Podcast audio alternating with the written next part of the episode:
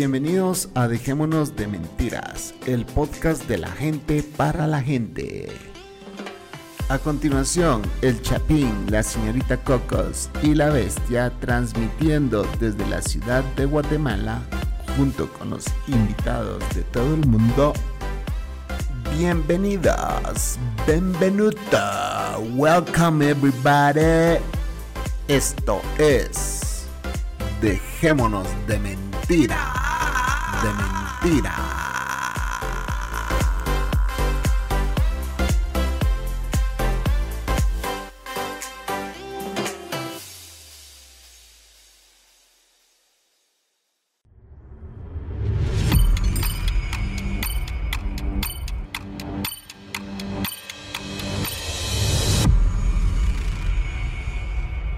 Buenas noches, señores. Aquí estamos sentaditos esperando sus audios.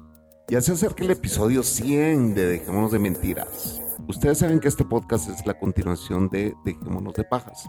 Por lo tanto, al llegar a nuestro episodio 100 de Dejémonos de Mentiras, en la práctica estamos llegando al episodio 341 de Dejémonos de Pajas, porque esta es la continuación del otro. Sin embargo, vamos a celebrar estos primeros 100 episodios de Dejémonos de Mentiras porque es nuestra costumbre. Y como es costumbre, vamos a poner todos los audios que ustedes nos hagan llegar. Tómense su tiempo porque seguramente no van a ser muchos, pero los audios saludos que ustedes envíen van a ser puestos en el episodio 100. Bueno, lo único que tienen que hacer es grabar una nota de voz desde su celular y enviarla al siguiente correo. Dejémonos de mentiras o bien pueden hacerlo desde la plataforma Anchor para aquellos que nos escuchan desde Anchor. Ahí pueden dejarnos un audio saludo. Nos encantaría escucharlos y para aquellos que aún no los conocemos es una buenísima forma de presentarse. Así que aquí estamos los que estamos y somos los que somos.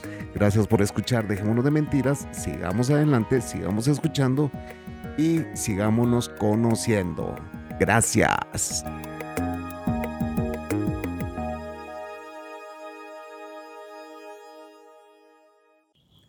Buenas noches.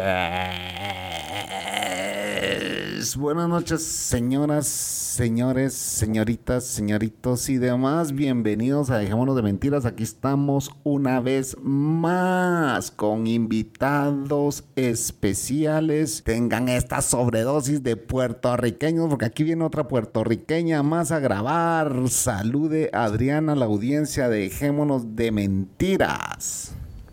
Hola. Gracias, Adriana. Adriana es puertorriqueña, eh, una boricua desconocida, se llama el podcast donde ella participó. Váyanse unos 10 podcasts atrás, ahí está Adriana, por si quieren conocer un poco más de ella. Y como siempre, mi partner en crime, mi, mi socia en el crimen, la Cocos. Hola, hola, ¿cómo están? Hola, Adriana, ¿qué tal? ¿Cómo has estado? Ya tú sabes.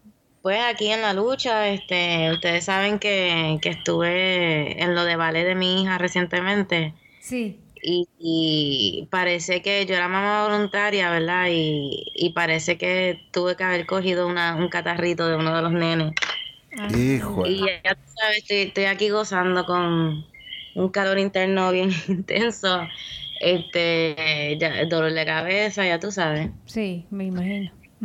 ¿Y tu hijo también? Lo, tú, tú y tu hijo. De hijas, son dos hijas. Ay, la- perdón, la tu nena, hija. la nena pequeña, pues también. Ella fue la que primero empezó a tener como que parecía así que sinusitis, porque ella padece de eso, porque es bien alérgica. Ajá. ajá. Y, y de momento, el día antes de la obra, pues me empiezo a sentir yo así. Yo dije, "Hmm, qué raro. Sí, sí. Y ya confirmado, pues sí, tengo un catarrito. Catarrito, sí, gracias a Dios, catarrito. Ya se le va a no, pasar también.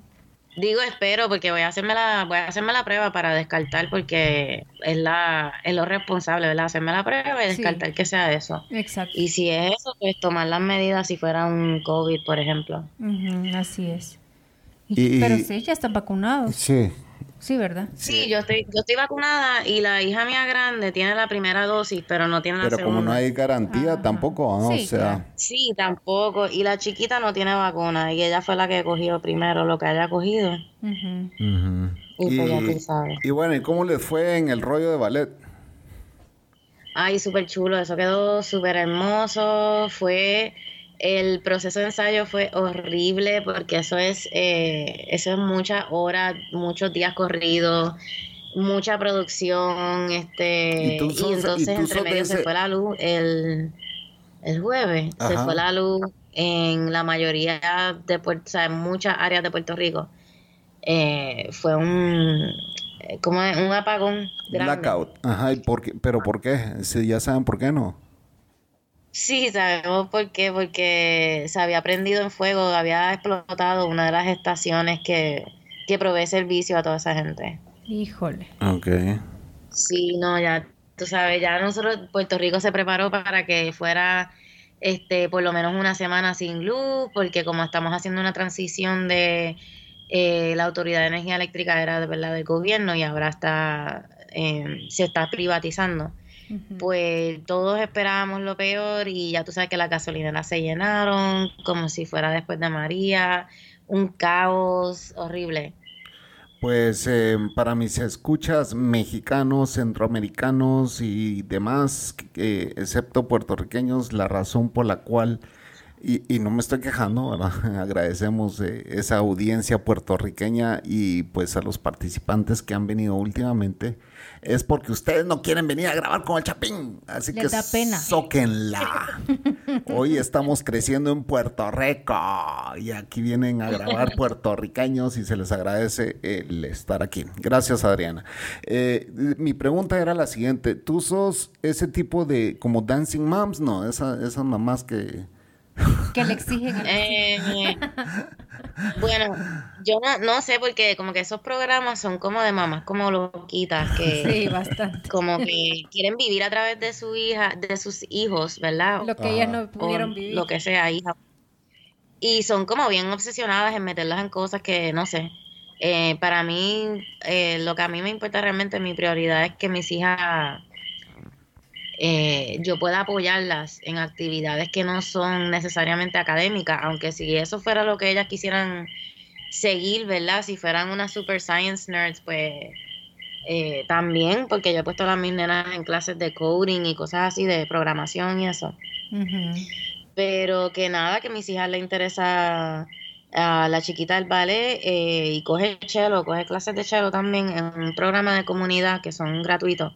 Qué bueno. Y, y entonces mi otra hija, la grande, pues ella es eh, violinista y es muy apasionada y entonces mientras ellas sigan pidiéndome más, Claro. pues Claro, nos se seguimos dándole más de, de, tú sabes, de esas mismas clases. Por ejemplo, la grande está en el, en el conservatorio de música, está en el programa de comunidad y ahora se le van a poner unas clases eh, individuales. Ok. Pero es porque ellas eh, progresando, subiendo y es lo que a ella le gusta. Claro. Eh, pero no es así como, como los Dancing Moms o, o, o la, ¿cómo es? Las que las tienen de modelito y eso, que eso a mí no me gusta. Eso, si ellas fueran a ser modelos, pues eso es cuando ellas lo escojan a- grande, porque eso es una, una carrera, eh, ¿cómo te digo? Eh, Era, un- era un chiste, pero. Un mundo evil. sí, sí, pero no, uy, pero toqué un nervio. sí, uy, no. mira, mira. O sea, lo que pasa que mami ve mucho de esos shows. Y, Y, y ese lo que pasa es que ya te tengo confianza para hacerte ese tipo de shows de bromas. del mundo real y qué sé yo. Sí, entiendo. Mira, es- eh, a comparación de- del show anterior, que seguramente lo vas a escuchar, eh, que, que mataste al coquí. Ah, no, ahí está. Sí. El tuyo, el tuyo está loco, ese citadino, ese anda en droga, seguramente, porque a la gran ese No está más calla. fuerte, está más fuerte que el de el de Muriel. ¿En serio? Sí. Entonces, Y eso que no estamos, bueno, será en mi jardín, pues estamos en el área metropolitana. pero Y aquí hay. Aquí hay, pero no para tanto. Sí, es que eh, ella estaba en Mutuado anoche ah, y se oía bien fuerte. Entonces yo le digo, ¿qué es ese ruido en el fondo? Le digo, y me contó toda la historia del coquí, que ya migró también a Hawái, se lo llevaron en un bote y, y ahora ya lo están matando y... Sí. Sí. Pero es que es cuestión de costumbre, porque el oído, el oído es el que tiene que pues, acostumbrar. yo, le dije a Muriel, yo le dije a Muriel, yo, yo saldría a matar esa rana hasta que la encuentre, la mato. Porque... Lo peor de que no solo es una, son un montón. Pues no sé, a mí, eh, yo ni yo ni lo siento hasta que ustedes no dijeron eso ni me di cuenta. y es porque ya crecen. Mira, te voy a decir una cosa. Pues mira, mis papás cogían y cuando se mudaban de una casa para otra, en las plantas eh, una vez nos mudamos a una urbanización nueva y mis papás como vieron que todo eso estaba como quien dice limpio, pues ellos pelaron ese monte, hicieron una urbanización, pues mis papás cogieron y desde Bayamón en las plantas que nos llevamos, ellos se aseguraron que tuvieran coquí para poder llevárnoslo y mm. poblar nuestro jardín de coquí. ¿En serio? Sí, es que nosotros dormimos con los coquís. Ese ruido es necesario para mí. Ay, no, yo no, yo me vuelvo loca, salud. Te juro, yo salgo a buscar el coquí hasta que me lo reviente. Yo creo que hasta la bestia se, lo tuviera harto. Nosotros vivimos un residencial que es completamente silencio la noche. Aquí no se escucha nada. Nada. Pero nada. ¿Ustedes no son de los que les gusta cuando se escucha la lluvia afuera? Ah, la lluvia sí. Aquí se escucha porque llueve bien fuerte. Pero es el. No hay nada como un tipo de, de zinc, de, metal y que se escuche el, la, la, lluvia afuera. Es así como mejor uno duerme. Fíjate que aquí eh, hubieron unos días que estuvo viniendo un pájaro, ¿verdad? Sí. Yo no sé qué onda le agarró porque los pájaros de noche. Hasta de noche y de día. De noche, sí, pero de noche venía y se postraba al lado de la ventana de nuestro baño, el que está en nuestra habitación, ¿verdad? Se postraba en la, en la chimenea. Entonces, eh, no, en nuestro baño, porque yo iba a pegarle a la ah, ventana de nuestro baño con un palo y se iba. Entonces de, oías que ya se iba a parquear a otra casa y seguía, uy, uy, uy, uy, uy, Puta, pero yo en la noche estaba como pájaro de la gran puta. Es que a veces a las 12 de la noche empezaba. 12, no, ojalá 12, 12 me acuesto yo todos los días. Eso eran las, eso eran las 3 de la mañana y güey, güey, güey, güey, hijo de puta, decía yo, sin mal parido. Y entonces ya te imaginaste un coquí, coquí, coquí. Ah, no, salud, salud. Pero bueno, ya dejemos el coquí porque eso lo hablé en el podcast anterior y no voy a seguir hablando del famoso coquí. Hasta la portada del podcast anterior se trataba del coquí. Pero bueno, es la temporada, supongo, ah, no. O es todo el tiempo. Esto es all year round, no, todo. Es todo el tiempo, es todo el tiempo. Ah, es todo el tiempo. Ah, mira, pues. Yo pensé que solo en invierno. No, no, no, es todo el tiempo ya estamos, ya estamos entrando al, mercado puertorriqueño, ya estamos conociendo un poquito más. Sí. Sobredosis de puertorriqueños. Van a haber cuatro podcasts seguidos con puertorriqueños. ¿Puedes creer? Eso no es nada, eso no es nada.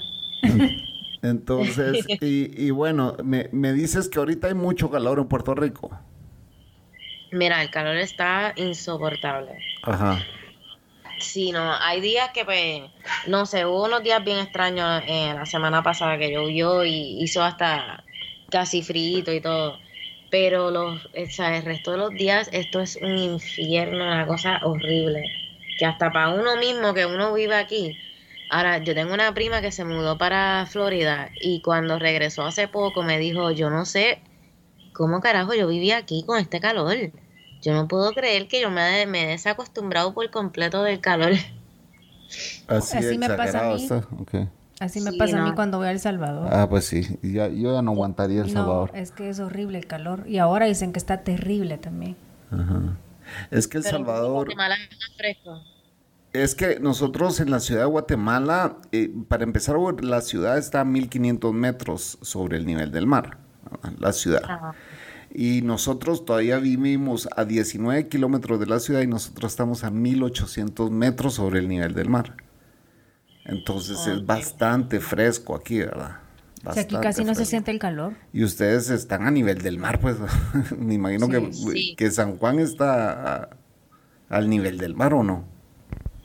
Eh, sí, sí, definitivamente. O, bajan montañas para llegar al mar. No, nada que ver en San Juan, no hay nada de eso. No hay nada de eso. Por lo menos en esta área de San Juan, aunque San Juan es grande, y pero la topografía no es tan variada por el hecho de que pues es un área, es de las áreas más pobladas en Puerto Rico, obviamente, y por eso... Buscan un valle. No es como Caguas, que, que han tumbado un montón de montes, pero es que igual sigue habiendo montes, este, Calle igual, mucha montaña. O sea, son lugares que son menos poblados con todo y, con todo. Y, lo que te digo de que eh, uno está aprendiendo más sobre Puerto Rico, puesto que ustedes, los invitados, han venido a grabar y nos cuentan un poco sobre su país. Eh, a mí Muriel me contó sobre unas islas que se llaman Culebra y Vieques, Vieques, Vieques. Vieques, Vieques, sí. Y estuve chequeándolas, eh, viendo las fotos y qué lindo ese lugar, qué impresionante. O sea, ella me contó sobre, sobre las, eh, eh, estas, no destacamentos, bases militares, perdón, las bases militares ah, gringas que estuvieran en, estaban en Vieques y que dejaron un basural ahí, contaminación y todo. Eso es así, eso es así. Todavía hay gente que dice, este, que pues que después que sacaron eso es que esa gente cae en pobreza y que nunca se han podido recuperar por eso. es como que ellos siempre se mantuvieron en pobreza gracias a las mismas bases militares que los limitaban y seguían cogiendo más y más espacio y, y aparte de eso, este Vieques tiene la incidencia de las incidencias más altas de, de cáncer, diabetes, diferentes condiciones, ¿verdad? Provocadas por la contaminación que hay. ¿no? Que te, hacían muchas detonaciones ahí de bombas y, y, obviamente eso estaba afectando a las personas que vivían ahí. Inclusive hay playas que todavía, aunque la marina se fue, eh, hay playas que todavía los culebres, eh, perdón, los viequenses no pueden ir porque nunca se limpiaron. Por lo tanto es un peligro y este puedes set off cualquier bomba de momento, una detonación ahí por, por estar pisando un área que está llena de detonaciones. Ay, no, qué feo. Qué triste, imagínate un lugar tan lindo, de las mejores, o sea, las playas ahí son tan cristalinas y tan color turquesa y todo, ¿verdad? Qué barbaridad. Para ponte a buscar un Airbnb en que créeme que ahí, ahí todavía ese sitio lo que quieren es full eh, dejárselo a los, a los americanos igual que los, igual que Culebra. Culebra prácticamente, por lo menos en que pues viven más puertorriqueños que otra cosa, pero o viequenses, porque ellos se han separado también, este, ellos han pedido que los desliguen de Puerto Rico solamente porque si Estados Unidos ignora Puerto Rico y Puerto Rico ignora Vieques, pues ellos han pedido desligarse de Puerto Rico para ellos manejar sus asuntos privados, o sea, privado allá con Estados Unidos, hacer la, pero son cosas que hello, eh, no hacen sentido. Están tratando de no hacer, de hacer sentido de algo que no hace sentido de primera instancia. Este, pero esos son de, las, de esas islas que han tratado de definitivamente sacar a los puertorriqueños full y en Culebra sí lo han logrado mayormente, porque Culebra lo que tiene es un montón de americanos. Que se han quedado viviendo ahí o que han llegado, han comprado.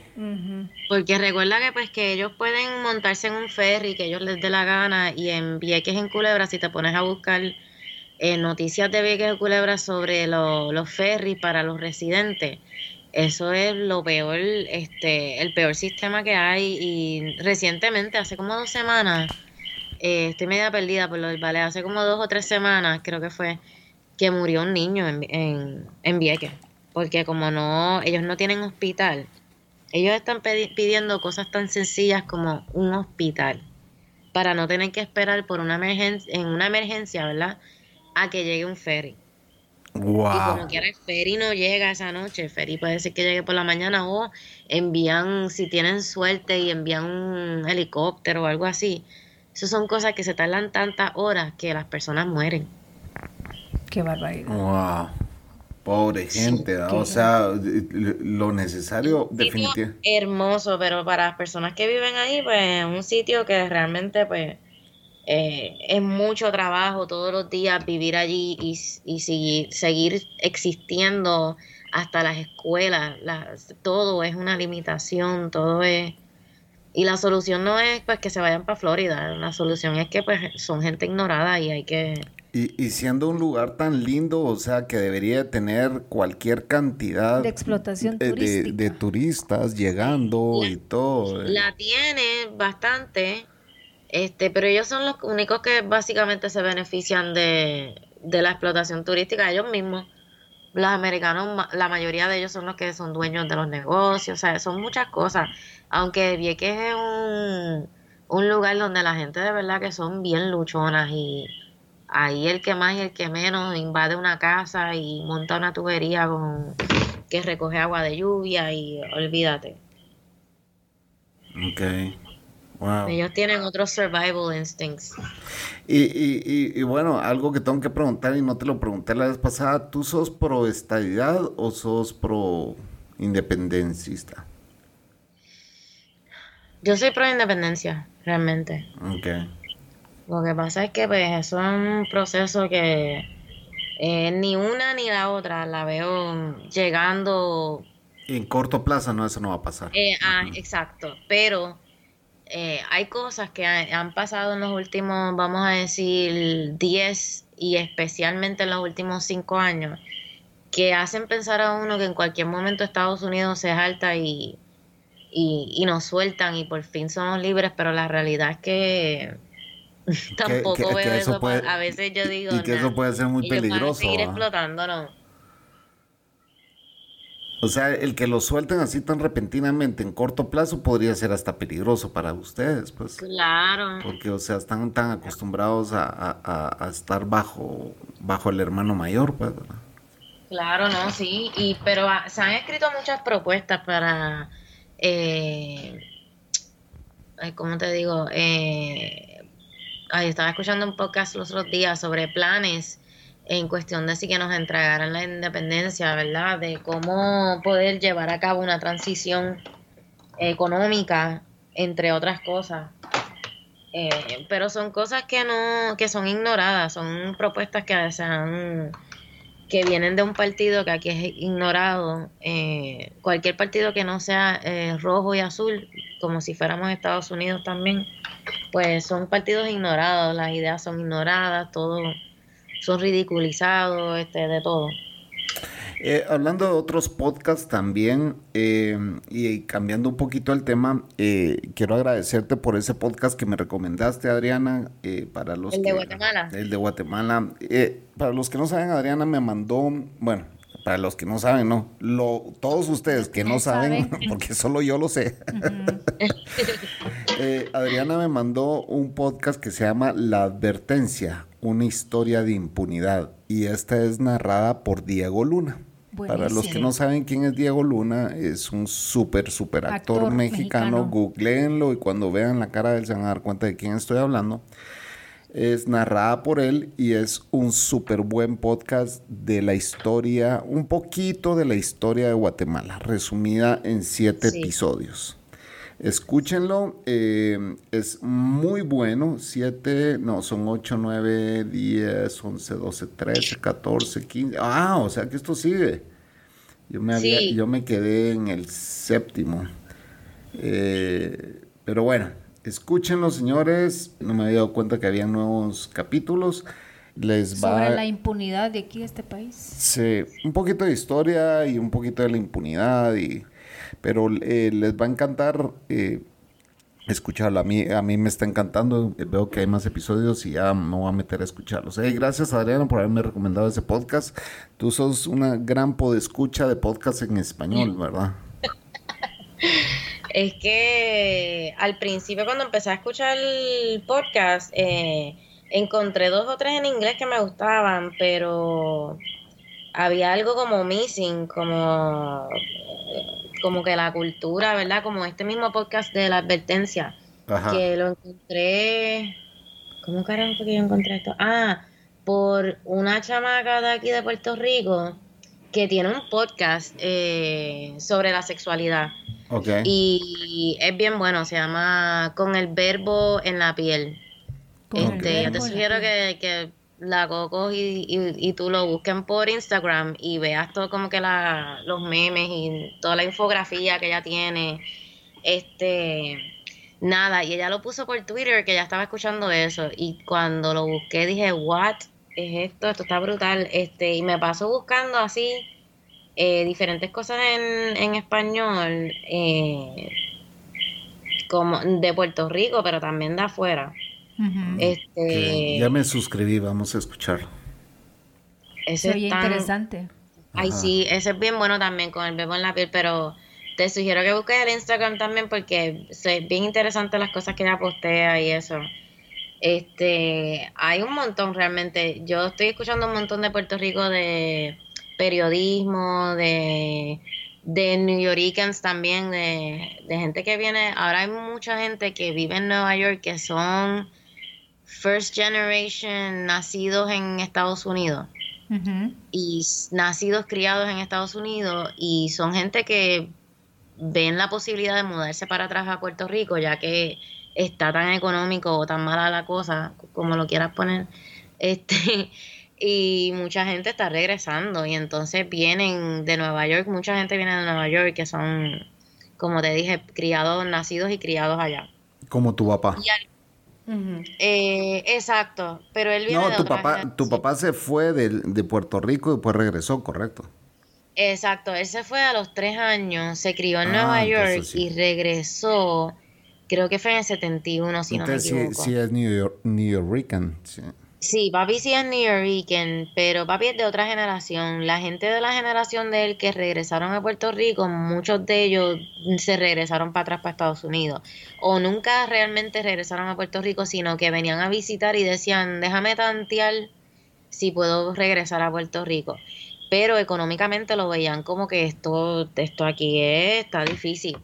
Mi papá estuvo un tiempo que llegó a, llegó a Puerto Rico eh, de Nueva York, de venir de trabajo con la telefónica de Nueva York, de banco, y cuando llegó aquí no conseguía trabajo. Y él consideró meterse en la construcción porque él de verdad quería rehacer su vida en Puerto Rico. Él quería alejarse, como te había dicho anteriormente en la conversación que habíamos tenido, que quería alejarse de todo lo que representaba este pues toda la generación de Nueva York que, mucha gente pues se perdió en muchas cosas, en drogas, en alcohol, de todo.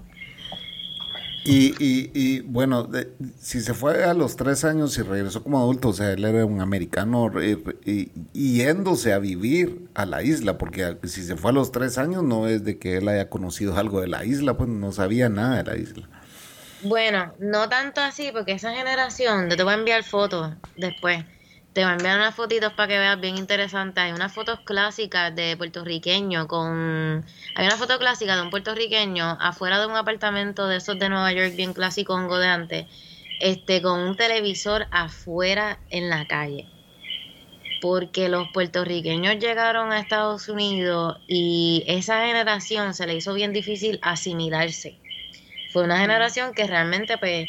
Eh, y construyeron casitas de madera allí mismo en Nueva York, encima de donde, o sea, era una loquera. Ellos, en ese entonces, que Nueva York, específicamente donde ellos eran, en el Bronx, por ejemplo, había mucho, mucha tierra, mucho edificio derrumbado, abandonado, y, y prácticamente ellos recrearon lo que era Puerto Rico, pero allí en Nueva York de ahí que también sale la salsa, de esos New Yorkers. O sea, realmente esa generación fue bien diferente. De ahí salió J-Lo.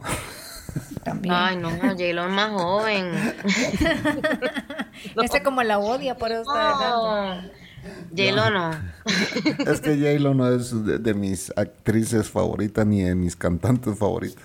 No. Me, van a odiar los puertorriqueños por haber dicho eso, pero es la verdad. Y Ricky Martin. Ricky Martin sí, no. a, mí, a mí Ricky Martin sí me gusta.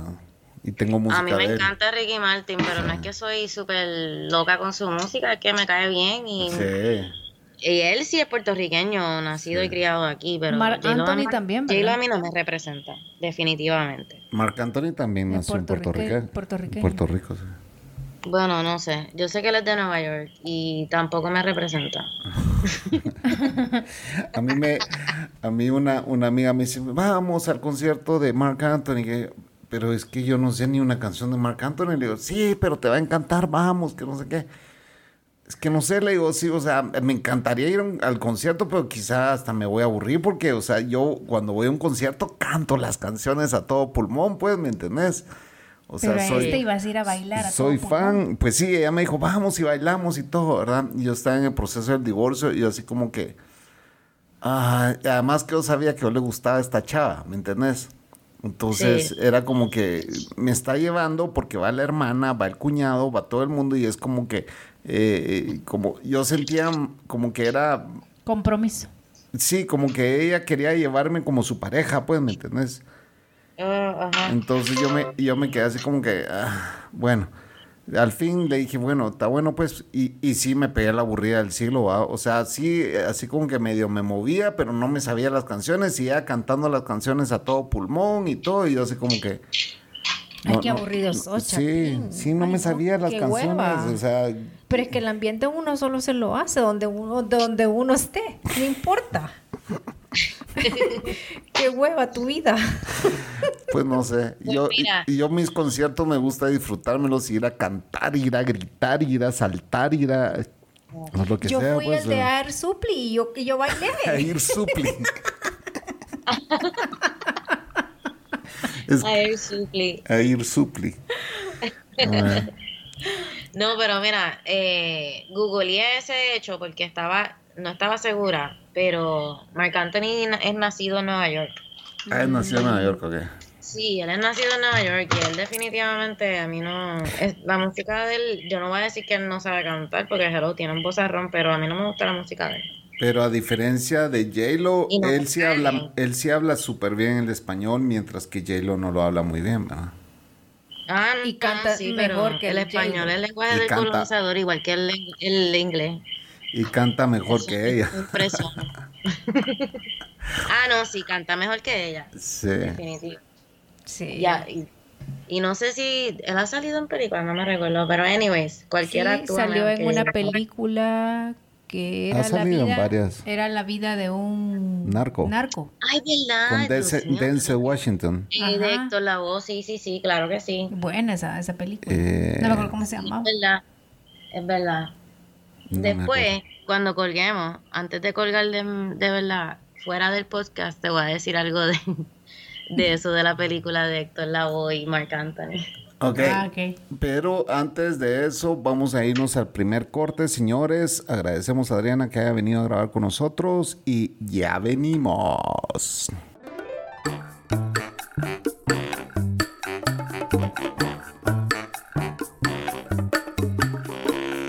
Pues sí, ya va siendo hora de escribirle al Chapín. ¿Y cómo lo puedes hacer? Pues lo puedes hacer vía Twitter, a DDM Podcast.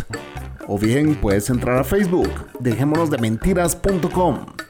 Puedes enviar un correo al email dejémonos de mentiras.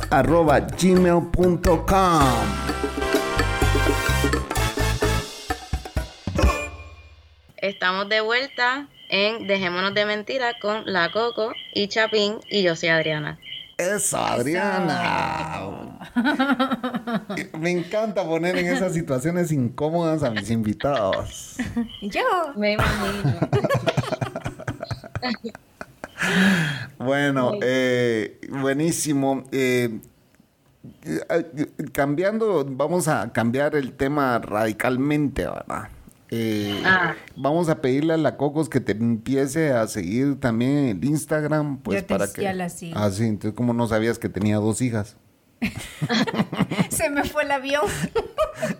no te digo que la retentiva de mi mujer es pero mala, y hasta vi hasta vi las fotos de, de, la de la de cómo se llama del baile que tú pusiste y el video también lo vi. Y, y ahorita le viene a decir de su hijo y tu hijo no sé qué, y tu hijo no sé cuánto. No, hombre. Es que te das cuenta con qué vivo yo. Con esto tengo que lidiar todos los días. Yo creo que ya no me voy a llamar, ya no me voy a llamar la Coco, sino que la desubicada. La desubicada DDM. Eh, la despistada. La despistada. Ok, está arrancando la moto Adriana ahorita. Ay, perdón. Esa es la máquina de coser, perdón. Ah, ok, está cosiendo mientras graba un podcast. ¿Qué tal esta multitasking?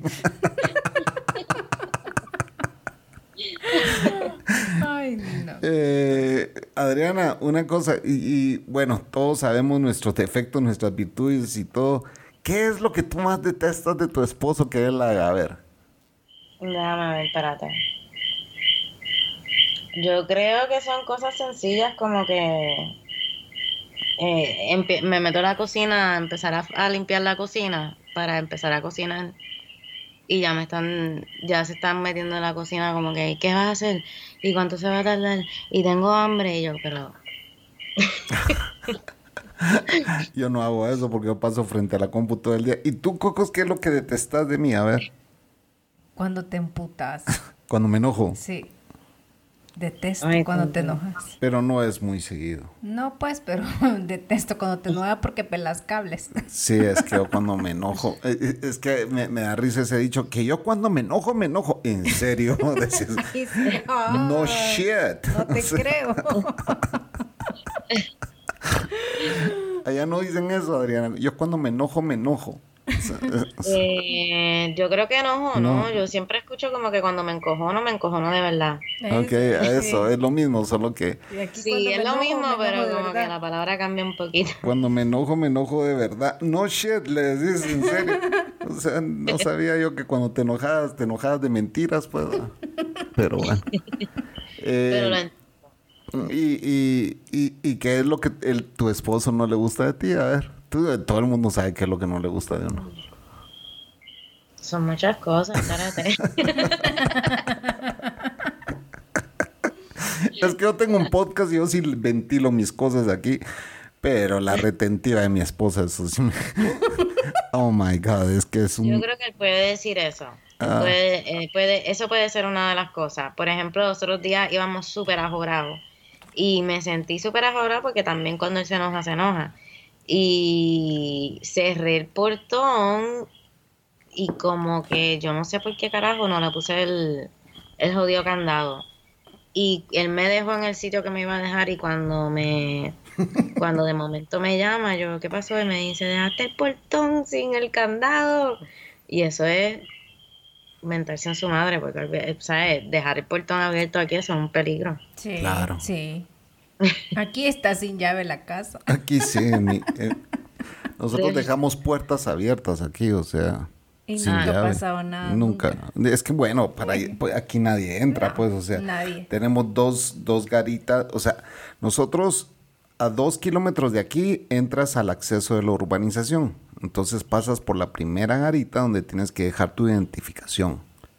Sí, porque tienen seguridad. Entonces, después dos kilómetros después entras ya a nuestro condominio, ¿verdad? Porque hay 10 condominios antes y el último donde nosotros vivimos hay otra garita más donde también tienes que presentar tu identificación para entrar. Y ahí te llaman ahí a la casa. ahí te llaman, ahí nos llaman a nuestra casa y nos preguntan, ¿viene fulano a, dejar a, a dejarle agua, verdad? Ah, pues sí, que pase. Entonces él entra, deja el agua y ellos se aseguran de que salga. Entonces, no hay pierde, Vienen a pues. dejarle comida. Vienen, a dejar no sé qué. O sea, o viene tal fulana de tal. Entonces, no hay pierde, ¿verdad? Y eso es en toda, casi pues en Guatemala ya se ha vuelto. Es que sin eso ya no se puede vivir. Sin eso ya no se puede vivir, pues, porque es muy peligroso. Ah, bueno, pues yo donde vivo, mis papás sí viven en una organización con, con seguridad. Eh, como le dicen, acceso controlado aquí. Este, pero yo no, yo vivo en una organización abierta, es una organización viejita. Y, es abierta y pues... ¿Tu casa da a la calle? Sí, sí, abierta que, que no, olvídate del acceso, ¿eh? cualquiera que está por ahí, pues olvídate. Y es un área bastante caliente y especialmente hoy día pues se ha convertido en un área bastante caliente como lo era en los 90. Wow. Sí. ¿Calientes, peligrosos? Sí, peligrosos. Ah, sí, sí, sí, sí. Rojo. Zona roja le dicen aquí. nosotros tenemos dos residenciales públicos, este, uno, ¿sabes? Bien cerquita de nosotros. Y pues, eh, a cada rato hay guerras de narcotráfico, o tú escuchas el tiroteo antes de anoche, o escuchamos un tiroteo brutal. Eso son guerras entre ellos. Sí, hablamos de eso con Muriel también, sobre los, los ah, narcos. Eh, ella dice pues eh, que el problema es que eh, los profesionales están yendo de, Puerto Rico, ¿verdad? Por, A vivir a Estados Unidos y que pues lo que se queda es Bad Bunny y narcotráfico. Sí. Entonces, es... Bunny me cae bien. Que, que el no, pero Bad Bunny yo creo que es de esas personas que vive aquí y allá, que tiene... Pero no vende droga, o sea eh, yo entiendo el odio al reggaetón, pero Bad Bunny no vende droga, este. No, sí, sí, sí, o sea, ella solo da como una generalidad, ¿verdad? O sea, de, qué es lo que se queda en Puerto Rico. Aquí el problema es que hay muchos chamaquitos metidos en, en el narcotráfico y, y entonces son, son bebés, porque estos nenes que se están matando son nenes de 21, 23 años eh, bien rara vez que realmente pase de esa edad, porque los maleantes hoy día no sobreviven tanto. Qué triste. Antes sí, antes sí, antes había ahí que un código de respeto, whatever, este, y sobrevivían más tiempo y entonces tenían como un, código de no, de no matar mientras estuviera la familia, pero eso se ha perdido de hace Wow, lo mismo me dijo ella. Exactamente las mismas palabras que tú dices matando, whatever, porque obviamente es true crime, no están hablando de nada fresita ahí, pero digo fresita en mi vocabulario, no en el de ustedes. porque fresita aquí es otra cosa. ¿En serio? ¿Qué? ¿Qué es allá? Fresita aquí es como como pusilongo, como como como rosita, como de cosas nice cutesy. Ah, ah es lo mismo. Es, lo, mismo, aquí. Que le gustan las buenas cosas, fisiquín, bien vestido. Delicadito. Delicadito. pero no, no tiene que ver con, con bien vestido, ni, ni, ni, presumido, ni nada de eso. Es como más como que, eh, que yo te diga, ay, a mí me gustan los poemas fresitas. Son mm. poemas que como que hablan de cosas lindas y que son romantiquitos y cosas así. Ah, como cayendo a lo cursi. Exacto, nosotros usamos más la palabra como, como de cursi. Porque aquí si tú quieres decir que alguien es como presumido y que le gusta esto, aquí se utiliza más como que, que es come mierda. Ah, ¿En serio? Aquí un, aquí un come mierda es alguien cae mal. ¿verdad? O sea, Y que se la lleva también. De eh, eh, pero es más que todo cae mal, ¿va? O sea, que come mierda ese tipo. Alguien que, que fanfarroneó durante toda la noche y es como que, ah, que, come solo pasó hablando grandezas y que este y que el otro y que no tiene ni dónde caer muerto. Pero eso sí, pero también aquí se utiliza para, para una persona que es como que, ay, no me gusta, yo no puedo comer tal cosa y yo, yo solamente he visto de tal lugar, este, ah, yo solamente compro tal marca, pues eso también significa comer mierda. Porque la persona no puede hacer con menos. Sí. Y no tenés que hablarlo, o sea, si lo haces, lo haces, vaya y a callar la boca. Exacto, exacto. ¿Y, y, usted por qué me dice que yo era fresa antes? Yo nunca he sido fresa. Siempre dicen los podcasts que yo soy fresa y nunca he sido fresa. Nunca fui fresa. Ah. Ay, yo mi, mi, ropa la compraba en Colombia, cuando yo viajaba a Colombia, o sea, hello, cuando yo trabajaba, Arturo, Calle, cuando yo trabajaba en los hoteles. Porque me obliga, o sea, me obligaban a, a Entonces vestirme no digas que no sos fresa, porque eras un No, pero cuando yo me vestía como fresa para poder hacer mi trabajo, que eso es diferente. Y además, durante Entonces muchos te quedó pegado eso, porque no, se te quitó. No, no, durante muchos podcasts yo siempre dije, yo me disfrazaba para hacer mi trabajo.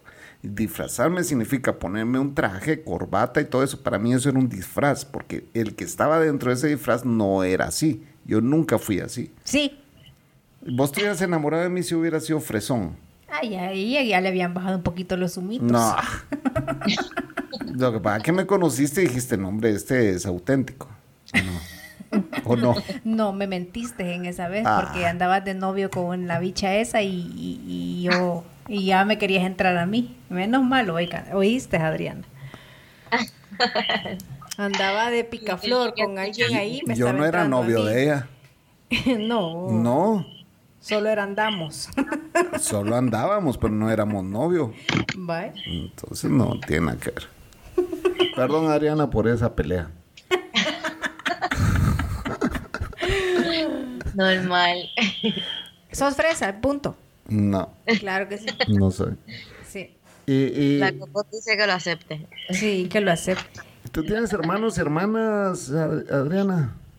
Pues sí, tengo dos hermanos de parte de padre mayores y tengo un hermano menor. Ok, ¿qué es eh, tu mamá y tu papá? Exacto. Ok. Y, y ok, eh, ¿y con los mayores te llevas, no te llevas? ¿Cómo es la onda? Eh, más o menos, como que me quiero llevar con ellos. Yo soy la del medio, como quien dice. Era la chiquita, después salió mi hermano, pero realmente soy la mayor con mi hermano. O sea, yo tengo, yo tengo las tres posiciones, como tú, o tuve las tres posiciones en algún momento dado. Este, pero realmente, esos dos hermanos que son de parte de madre, pues... Eh, como te digo, ellos se fueron para Estados Unidos de jóvenes, de como adolescentes. Y, y pues como ellos dicen, el divorcio de los papás de, ellos no fue amicable, no fue amigable, amistoso, no, no fue fresita. Y, y como que pues me, me trato de llevar con ellos, pero es como medio awkward. Y con mi hermano menor me llevo mejor, pero igual es mi hermano menor y a veces pues quiero regañarlo y ser su mamá y todas esas cosas. Y no se puede. Este, ¿Qué, tanto, qué tan menor es? El menor me lleva, yo le llevo a él seis años. Seis años, ok. Sí, sí. Este, pero los mayores tienen cuarenta y tantos, eh, casi cincuenta, o yo, sí, casi cincuenta, y el otro tiene cuarenta y tantos, cuarenta y siete o algo así. Este, más o menos me llevo con ellos, pero es algo que yo, yo intento mucho y ellos pues más o menos responden, pero... Ya, o sea que sí, sentís, sentís que hay un pequeño resentimiento, recelo ahí. Pues no pensaba nada de eso hasta que mi papá le dio, le pasó una pendeja en el corazón hace como dos o tres años de que lo tenían que operar y toda la cosa y, y mi hermano me me salió con un montón de cosas y como quien dice, me dijo que había un poquito de resentimiento porque eh, porque yo yo tuve el papá que él no tuvo, una cosa así. Cuando no es culpa tuya, o sea. Exacto, ni, ni culpa mía, ni y, y el que se, o sea, los que se mudaron de Puerto Rico fueron ellos y este pues él tenía otras expectativas de la relación. Mi país siempre la expectativa de él era traerlo para Puerto Rico y que él viniera y quedarse con nosotros el tiempo que él quisiera y estuviera off and on, ¿verdad? Puerto Rico, Estados Unidos. Pero la idea de ellos parece que era que mis papás viajaran, no sé, cada dos meses a Estados Unidos. Yo no sé cuál es la, la idea, porque son cosas que no hacen sentido si ya tú tienes otra familia pues tú eres parte de la familia, pero tú no puedes esperar que la familia se esté moviendo todo el tiempo. Usualmente lo que hacen los papás es eso, que se dividen a los hijos. Claro. Sí es difícil eh, lidiar con eso porque eh, pues yo pasé más o menos eh, un poco lo mismo, pero con una hermana menor. El tema es que yo no crecí con ella, eh, yo la, quiero mucho, yo la conocí cuando yo tenía 15 años y pues ella tenía más o menos 9, 10 años, ¿verdad? Eh, no, de 10, 11 años tenía más o menos. Y fue cuando mi papá murió. Imagínate, conocí a mi hermana cuando mi papá murió.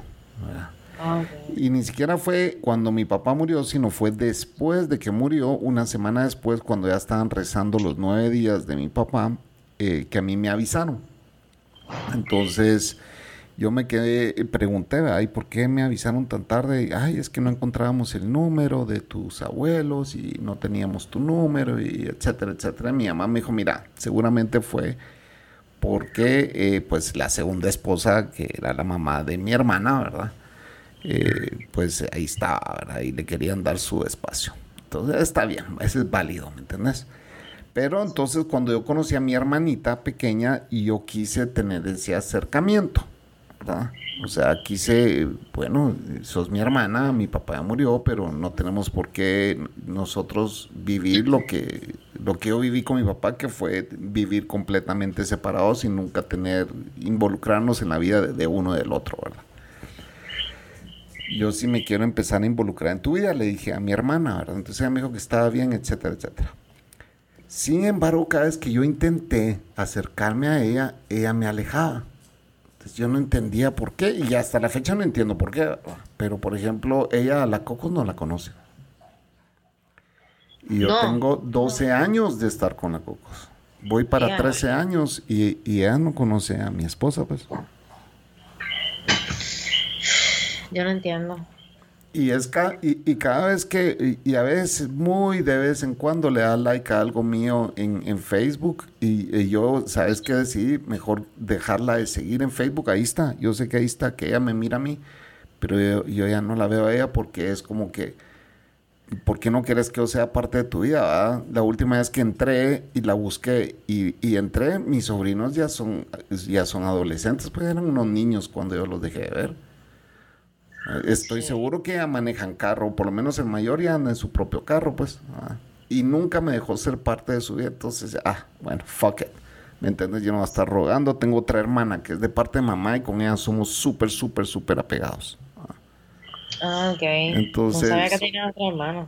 Digo, no sabía que tenías hermanos. Sí, dos hermanas. Ah, y, y las dos son de misma edad, solo que una es de parte de papá y la otra es de parte de mamá. Entonces, eh, no, no sé por qué le agarró eso. Eh, eh, creo que fue porque yo una vez le dije, bueno, tú creciste más con mi papá y por eso quizá tu cariño hacia mi papá es mayor que el mío, pues, ¿verdad? O sea, yo, mi papá murió y, sentí que mi papá había muerto, pero no se me vino el mundo abajo, pues, como a ella se le vino abajo, ¿verdad? Sí, sí. Pero eso no es culpa mía tampoco. Yo no crecí con mi papá. Él no hizo el esfuerzo por ser parte de mi vida, pues, ¿verdad? O sea, sí. Y eso creo que es obligación de los padres. El, el, el, ser parte de la vida de los hijos cuando uno está es en temprana edad, ¿verdad? A la temprana claro, Claro. En el caso mío, este, mi papá hizo todos los esfuerzos del mundo y yo sé que él tiene el corazón roto con, con mis hermanos como ellos se sienten hacia él. Pero con todo y eso, si ellos se quieren sentir hacia él de esa forma y quieren tener una relación conmigo, yo estoy para eso. Pero ellos, yo creo que tienen un resentimiento tan fuerte que se les hace bien difícil y realmente, pues a mi esposo le molesta que yo hasta haga el intento, porque él lo ve como que, pues yo creo que él lo ve como que yo no debo estar eh, rogando nada. Y no lo ruego, pero también dejo el espacio abierto. Claro. Y en, y en el momento que yo diga, yo quiera decir, mira, esto no es para mí, cierro la puerta y se acabó. Y serás tú y serás tú quien toma la decisión, pues, ¿verdad? No, no, no influenciada por nadie, ¿verdad? De mí por lo menos yo puedo tener seguridad que aunque digan lo contrario, que yo siempre hice un esfuerzo. Claro. yo me, llevo eso. Claro. Eh, y, bueno, lo, triste es que uno quiere ser parte de los sobrinos, de los hijos, de verlos crecer, verlos crecer y todo eso, y, no se puede. Pues, no. no se puede. Y, y, tengo mis otros sobrinos, pues, con los que, eh, pues ellos, y yo lo conté en un podcast de que mi, mi, sobrino me manda una canción que yo le cantaba a él cuando era chiquito, pues, o la bailábamos cuando él era pequeño, y me dice, ay, qué recuerdo, me dice, ahí me sentí viejo yo. no es que te he sentido, ya estás. yo me sentí más viejo de lo que estoy. Entonces... Bueno. Mis sobrinos ya están en la universidad, digo, dos de ellos, y uno de, uno de ellos eh, tiene como 14, 14 o 15 años, o sea que son ya unos viejos. Claro, claro. Mm. Sí, la edad de mis sobrinos igual, va, 15, 16 años, eh, igual. Pero, pero bueno, eh, es interesante, ¿verdad? Cómo las familias eh, se van desintegrando y, y, cómo hay aquellos que tratan de integrarlas, porque siempre hay alguien que trata de integrarlas, ¿verdad? Y, a veces es en vano, las heridas están tan profundas, eh, nunca sanaron. Eh. Yo, por ejemplo, a mi hermana, mi hermana sí tuvo muchos traumas, ¿verdad? Eh, y son entendibles y ella me, reclama y me dice es que vos siempre fuiste consentido de mi mamá y, le digo yo sí, pero es que las situaciones que vivimos en esos años, ¿qué situaciones? Y ella así como que no, no sabía ni la mitad de la historia. No se recuerda. También estaba muy chiquita. estaba muy chiquita, entonces eh, le dije, bueno, yo creo, yo siempre me guardé este, la, estas cosas, le dije, oh, pero creo que ya estás lista para que te las cuente, le dije, sí, cuando se las conté, me dijo, yo no sabía nada de eso, sí, porque siempre te protegimos, pues. Ah, pero eh, es muy fácil juzgar eh, cuando no conoces ni la mitad de la historia. Entonces yo una vez estaba hablando con Manolo y le digo, es, es, tu familia te protege, muchas veces te protege para no lastimarte, no te cuenta muchas cosas que pasaron para que no sufras. Yo, Todos tenemos nuestros secretos, ¿verdad? Todos guardamos secretos, todos los andamos cargando, los llevamos, los traemos. Y, a veces lo mejor es ventilarlos, pero a veces es mejor no ventilarlos. Han, habido situaciones en que yo le digo a la Cocos, bueno, te voy a contar algo que vos no sabes. Ahí me, abre los ojos así como, wow, aquí viene un secreto. Y más desde que regresé a Guatemala le he contado muchos secretos, pero muchos, ¿verdad? Porque ella pues se vino a vivir a mi país y aquí pues yo sí tengo, o sea, demasiados secretos, pues, entonces, cuando le empiezo a decir, te voy a contar un secreto y abre los ojos, es como que aquí te va, o sea, ya es, ya es tiempo suficiente para que sepas este otro secreto, pero igual sigo cargando más, pues, ¿verdad? O sea, eh, es, es o sea, falta mucho todavía. Pero eh, cuando cargas secretos sin daños a terceros, creo que es lo mejor, pues. Y, y yo creo que mi hermana, eh, en este caso, a mi hermana, pues no sabe ni, ni, la mitad de las cosas que vivió mi mamá con mi papá, pues mi papá era alcohólico y mi mamá tenía que estar aguantando esas cosas. Entonces, eh, ella quizá no lo...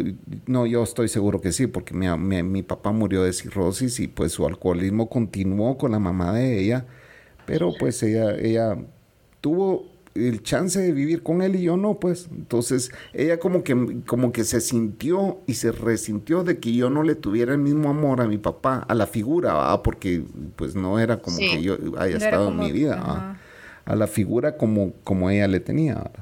Lo, lo entiendo, este, pero sigo, sigo teniendo, por lo menos en mi experiencia, yo sigo teniendo la necesidad de poder separar las relaciones Inclusive la relación que tengo con uno de ellos no es la misma que tengo con el otro, por lo tanto no, no la mezclaría. allá, allá ellos lo que, como ellos breguen con sus sentimientos y todas esas cosas, pero yo realmente, este, si ellos no le tienen ese mismo cariño a mi papá, que obviamente no lo tienen, este, y hay muchas cosas que ellos no entienden cómo pasaron, y ya mi papá y yo tenemos el tipo de relación donde él me ha revelado este, cómo exactamente fueron las cosas.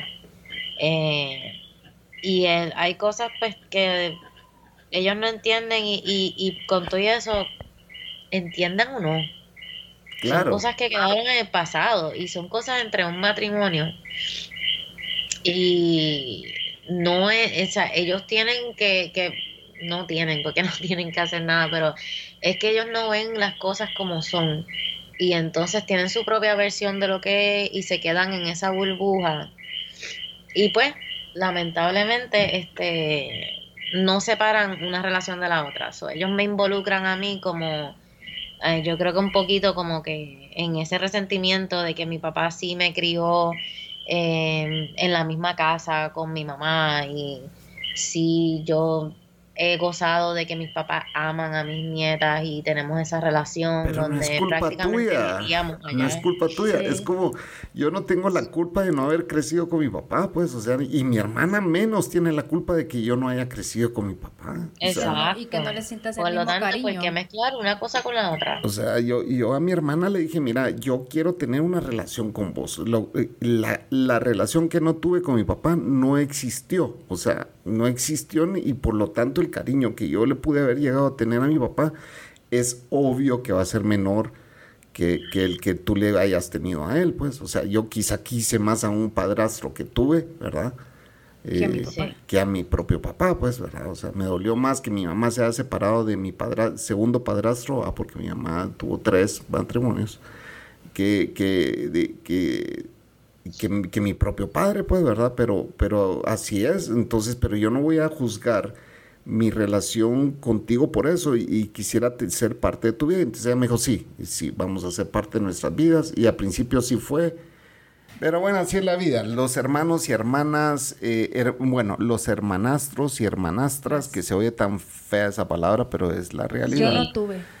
Eh, sí, eh, por eso cuando la Cocos habla es que mi papá, mi hermano, mi mamá, mi papá y la familia perfecta y siempre lo fueron así, ¿verdad? O sea, nunca se divorciaron, nunca se separaron. Exacto. siempre viví dentro de una familia. Siempre vivió dentro de una familia y, y uno a veces es como que por eso tú sos mucho más normal que yo. puede ser.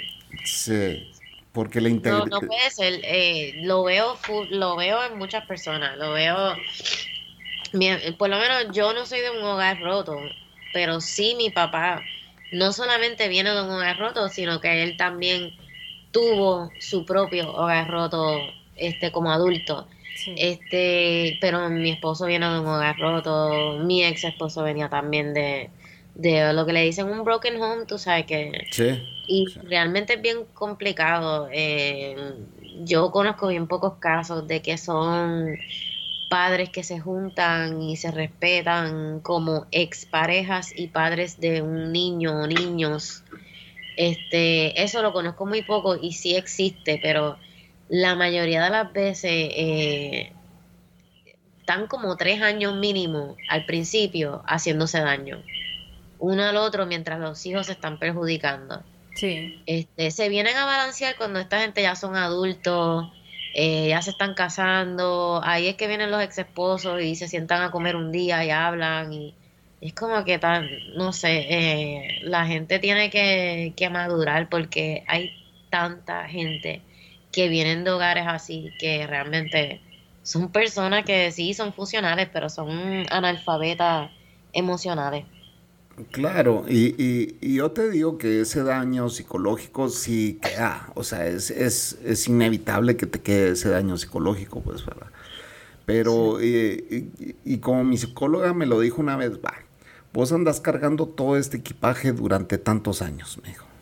Eh, y eh, vamos a empezar a, porque yo fui ahí por mi divorcio. Ah, yo fui ahí porque me, me, me tocó la primera vuelta, ¿verdad? La primera esposa que también era salvadoreña, y, nos divorciamos y yo me quedé, no fue que me iba a cortar las venas porque no llegué a ese punto, pero sí me quedé depresivo, depresivo, ¿verdad? Así como que no me quería levantar en la mañana. Yo tenía mi empresa en mi casa y, los empleados llegaban y poquito a poco me fue renunciando uno por uno hasta que me quedé con una, con una me quedé nada más. Y ella llegaba y, y me decía, eh, nos vemos, me, gritaba, y yo así como que, ¿y a usted a dónde va? a mi casa, me decía. ¿Y cómo que a su casa? ¿Y qué hora es? Pues son las 5 de la tarde y yo durmiendo todo el día. Entonces, eh, totalmente desubicado. Entonces, depresivo, una, depresivo, una amiga vino y me dijo, mira, te recomiendo esta psicóloga, anda con ella. entonces, ya que con ella, ella me dijo, andas cargando todo este equipaje eh, vamos a profundizar, ya después de que habíamos un año hablado sobre mi ex mujer, ella mejor vamos a entrar a esta área de, ¿cómo se llama?, de, tu familia y que ya identifique esto y esto. Y yo, no, no, no, no, no, no, permítame, pero yo no le estoy pagando para eso, yo vengo a hablar de mi ex esposa. Y era un temor a entrar ahí, ¿me entendés? Claro por los traumas que traes y, porque muchas de esas cosas las tienes bloqueadas, pues esos sentimientos y todo eso lo tienes bloqueado. Y después venís y decís, ok, quizás sí lo voy a hablar y, cuando lo hablas, te liberas. De verdad, existe ese unload, o sea, cuando te bajas todo ese equipaje y lo, lo, abrís, lo escudriñas y, y, y lo botas, pues, ¿verdad? Al final. Entonces, eh, sí es importante eh, encontrar ayuda psicológica cuando hay divorcios, cuando hay porque así no te andas cargando tanto resentimiento. Y, y, hay hermanos, pues yo sí, yo sí pude haber tenido mucho resentimiento hacia mis hermanastros, que son los hermanos mayores de mi hermana. Eh, mi, mi, mamá se casa con un ingeniero que ya tenía dos hijos que eran mayores que yo. Y yo ya existía. Entonces yo vivir con ellos fue traumático. No te imaginas cuánto, pues, Entonces después nace mi hermana, que es la hermana pequeño de ellos, pero no, no, yo no soy hermano de ellos, pues, me explico. Sí. No te hice bolas. Mm, sí. Espérate. Mira, pues mi mamá se casa con un señor que ya tenía dos hijos grandes. Ah, ah. Eran casi adolescentes cuando yo tenía cuatro años, cuatro o cinco años. Entonces, eh, ellos son hermanos de mi hermana. Ah, después nace mi hermana y, pues ella creció en un lugar, en un hogar muy privilegiado, pues, ¿verdad? Pero, ok, pero después de eso, después de eso no salieron más. ¿Te criaste con esas dos? No, me, me, medio me crié porque ellos fueron, eh, ellos eran como este, es el bastardo pues que está haciendo aquí en nuestra casa. Sí, Sufriste mucho eso le pasó a mi esposo también. Entonces yo sufrí mucho. A una casa de una segunda esposa con dos hijas ya grandes. Sí, y eso es, ese es el peor infierno en el que puedes vivir. Eh, él me lo dice todo el tiempo. Y después de eso, el papá tuvo dos hijos con esa señora y en un momento dado pues eran cinco en esa casa. Y uno, uno, uno era el que no cuadraba ahí. Exacto. Él la tuvo peor que yo porque tenía dos mayores y dos menores que estaban todos en contra de él. Ah. Exacto. Y él era, y, y él de la República Dominicana. Sí. Eso fue, eso haber sido muy difícil. Pero si yo hubiera guardado todo ese resentimiento, yo no tuviera una relación con mi hermana, porque mi hermana los adora a ellos, a, sus hermanos mayores. Y a mí es como que ah, este no es tan exitoso como mis hermanos mayores, porque yo no tuve el mismo estilo de vida ni nada que ellos tuvieron, pues, O sea, yo sí he, sabido lo que es pasar hambre, pues, al lado de mi mamá. Sí. Sí, lo mismo que le pasó a mi esposo, básicamente. Este, y, y él, pues, como este, siendo dominicano en ese entonces, eh, me recuerdo que era una época donde el discrimen era bien fuerte. So, él, también tuvo una, una, crianza bastante complicada en ese aspecto. Mm, yo creo que él y yo podríamos contarnos historias muy comunes. Sí. cosas que vivimos ambos. ¿eh? sí. No, definitivamente eso complica bastante, bastante todo. Eh, la pelea entre él, tú sabes, no había un cuarto para él, este, todo, era todo. Sí. Muy difícil. Así. Pero bueno. Eh, Pero también hay casos de que donde se han llevado súper bien los hermanos con los hermanastros. Ah, no, claro, pero que sí. Sí. sí. Así que debe ser, lo que pasa es que pues no, no, está, no se lidia bien con, las emociones. Y... Tú tienes un par de primos que, se reencontraron con sus hermanos muchos años después, ¿verdad? Sí, y, se llevan Y se llevan súper bien. Ah. Y tengo otra prima que sí no conoce a sus hermanos. Sabe que existen, pero no los conoce. Y nunca los, los unieron, pues nunca se hablaron. Pero bueno, vamos a ir dejando este podcast por aquí. Eh, agradecemos a Adriana que haya venido a este show. Eh, siempre es un gusto tenerte aquí, Adriana. Las puertas Ay, gracias, me encanta estar aquí. Siempre están abiertas para que tú vengas y participes con nosotros. Y, bueno, sabemos que allá ya son las eh, 11 de la noche. 11 y media de la noche. sí, es tarde. Pero eh, te deseamos una feliz noche y que salgas de esa gripe que te está agobiando. No, y que tiene que irse a hacerse la prueba. Sí, esa prueba. Descartar todo. Sí, ya yo tengo la cita y todo. Ya yo cogí, llamé hoy rapidito y hice la cita. Sí. Y, y, y, ustedes no han hablado con su esposo, con tu esposo de que eh, el día que si alguien sale infectado tienen que aislarse y todo ese rollo. Bueno, ahora mismo lo que estamos haciendo por precaución es que yo estoy durmiendo con la nena que está enferma y él está durmiendo con la otra. Ok, sí. Ah, y entonces estamos tomando ciertas precauciones, pero no estoy en cuarentena ni nada de eso, que estaría encerrado en un cuarto. No estoy a ese nivel, pero sí yo uso el baño, rápido limpio todo. Este, estamos como que límpiese las manos, lávense las manos, esto, lo otro. Cuando cogen agua del pote, yo la, yo, yo limpio la, donde uno pone la mano. yo rápido voy detrás de ellos y limpio. sí. Por si acaso. Claro. Pero bueno. Ok, entonces nos, nos mantienes al tanto de cómo salió tu prueba y todo. este. sí. Adriana, así que esto fue. Dejémonos de mentiras. Eso, es, Adriana. Buenas noches. Buenas noches. Buenas noches. Saludos.